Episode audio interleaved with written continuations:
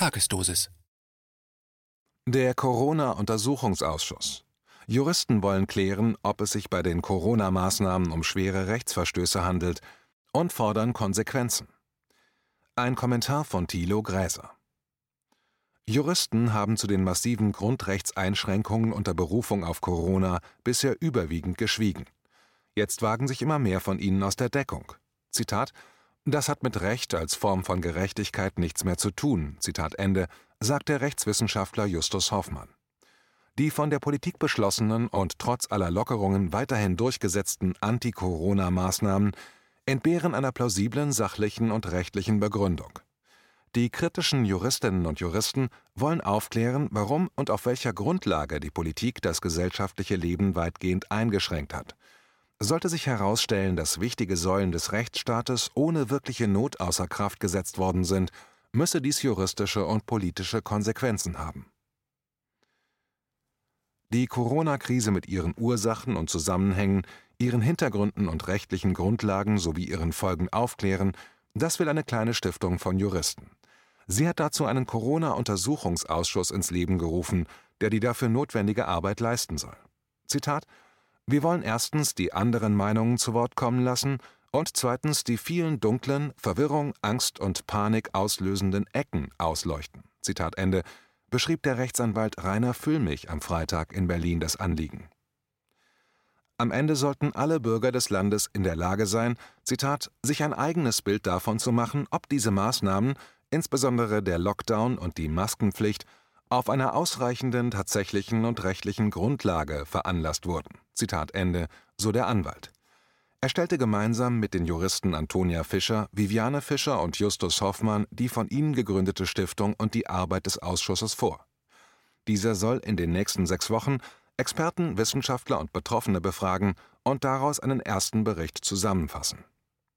Die Wirtschaftsjuristin Viviane Fischer wies auf die unsicheren Daten hin, mit denen die Beschränkungen des gesellschaftlichen Lebens begründet wurden.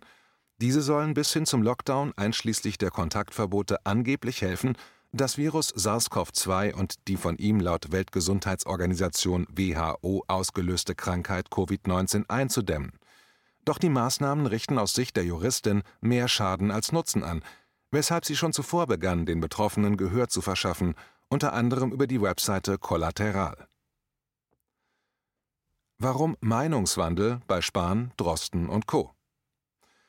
Füllmich ist als Anwalt vor allem im Verbraucherschutzrecht tätig und hat sich dabei schon mit großen Konzernen wie der Deutschen Bank angelegt, wie er berichtete. Er habe bis Mai in den USA im Bundesstaat Kalifornien gelebt und dort die Nachrichten zur Corona-Krise mitbekommen. Bei den Informationen aus Deutschland hat der Anwalt nach eigener Aussage verwundert beobachtet, wie Bundesgesundheitsminister Jens Spahn, der Chef des Robert Koch Instituts, der Tiermediziner Lothar Wieler und der Virologe Christian Drosten anfangs versuchten, beruhigend zu wirken und eine Panik zu vermeiden. Zitat Dann verkehrte sich diese Einschätzung in ihr Gegenteil durch dieselben Personen, die vorher alles für gut beherrschbar erklärten und vorher gesagt hatten, Masken sind sowieso Quatsch, das bringt nichts. Zitat Ende. Als Ende März in der Bundesrepublik der Lockdown durch die Bundesregierung ausgerufen wurde, seien zur gleichen Zeit zahlreiche Grundrechte außer Kraft gesetzt worden. Zitat, was ich kaum glauben konnte. Zitat Ende, wie Füllmich kommentierte. Zitat, das hat mich als Jurist besonders betroffen gemacht. Noch weniger konnte ich allerdings glauben, dass weit über 90 Prozent der Bevölkerung dagegen gar nichts einzuwenden hatten und ohne Fragen zu stellen sich den Anti-Corona-Maßnahmen unterwarfen und die Mainstream-Medien alle auf denselben Kurs eingeschwenkt sind. Zitat Ende. Warum wurden andere Meinungen nicht gehört? Es sei aber klar, Zitat, dass jedes Ding zwei Seiten hat und nicht nur eine Meinung, sondern dass es mehrere Meinungen in jeder Diskussion gibt. Zitat Ende, so der Anwalt. Deshalb habe er nach Gegenstimmen in der Bundesrepublik gesucht, auf die ihn unter anderem der Lungenarzt und Epidemiologe Wolfgang Wodak aufmerksam gemacht habe. So sei er auf verschiedene Aussagen des Ökonomen Stefan Homburg, der Virologin Karin Mölling, des Mediziners Sucharit Bhakti des Virologen Hendrik Streeck und anderer gestoßen. Zitat Allesamt vertraten zu meiner Überraschung, aber aus meiner Sicht überzeugend, aufgrund eigener langjähriger Berufserfahrung und aufgrund eigener Studien immer noch die ursprünglich auch von Drosten vertretene Meinung: Alles nicht so schlimm, alles gut beherrschbar. Masken brauchen wir nicht. Zitat Ende. Füllmich beobachtete nach seinen Worten verwundert, dass diese anderen Meinungen nicht gehört wurden und jede Auseinandersetzung mit ihnen aus dem Weg gegangen wurde. Das sei geschehen, Zitat, indem die anderen Meinungen erst pauschal als Verschwörungstheorien abgetan wurden und dann die Vertreter der anderen Meinungen pauschal als Covidioten abgetan wurden. Das hat mich richtig wütend gemacht. Zitat Ende. Wachsende Kritik unter Juristen.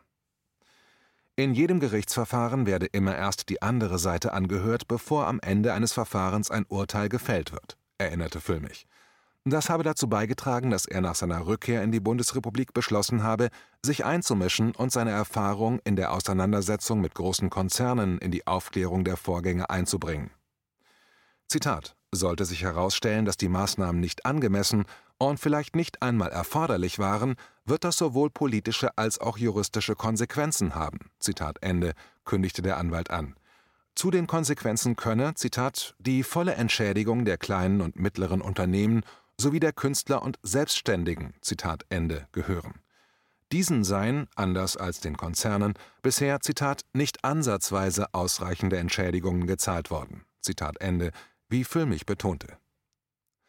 Der Anwalt berichtete von breiter Zustimmung unter vielen Juristen in der Bundesrepublik, die die Anti-Corona-Maßnahmen ebenfalls kritisch beurteilten, sich aber bisher nicht aus der Deckung trauen würden. Deshalb wolle er mit seinen Kollegen den Anfang machen, begründete er das Anliegen der Stiftung.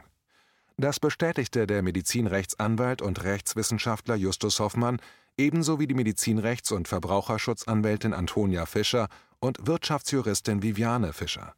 Sie verwiesen am Freitag in Berlin auf ein Netzwerk von Juristen, das über die Bundesrepublik hinausreiche und sie unterstütze. Warum wurden Maßnahmen nicht auf ihre Folgen geprüft? Hoffmann kritisierte die fehlende Bereitschaft der Regierenden zu einer offenen und öffentlichen Diskussion über die Anti-Corona-Maßnahmen. Zitat: Das hat mit dem Rechtsstaat und mit Demokratie nichts mehr zu tun. Das hat mit Recht als Form von Gerechtigkeit nichts mehr zu tun. Zitat Ende. Für ihn als Jurist stehe die Frage, in welcher anderen Situation würden solche Maßnahmen, Zitat, die eine derartige Tragweite haben, auf einer so dünnen Faktenbasis in Frage kommen.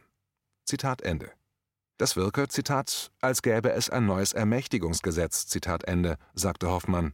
Zitat, ein Ermächtigungsgesetz, das der Regierung ermöglicht, ohne zeitliche Begrenzung, ohne Kontrolle von außen und ohne obligatorische gerichtliche Verfahren Leute einzusperren, Geschäfte zu schließen und die Versammlungsfreiheit einzuschränken. Zitat Ende. Die Bürger würden in die Situation versetzt, Zitat, noch den eigenen Grundrechten hinterherzurennen. Zitat Ende. Dabei gelten diese zum Schutz der Bürger vor dem Staat, wie Füllmich ergänzte. Medizinrechtlerin Antonia Fischer wies darauf hin, dass die Anti-Corona-Maßnahmen nicht auf ihre Folgen geprüft worden seien. Sie habe den Eindruck gewonnen, dass die Regierenden den Unmut der Bevölkerung nicht wecken und unter Kontrolle halten wollten. Anwalt Hoffmann meinte, das Thema sei, Zitat, politisch und rechtlich gewissermaßen austauschbar. Zitat Ende.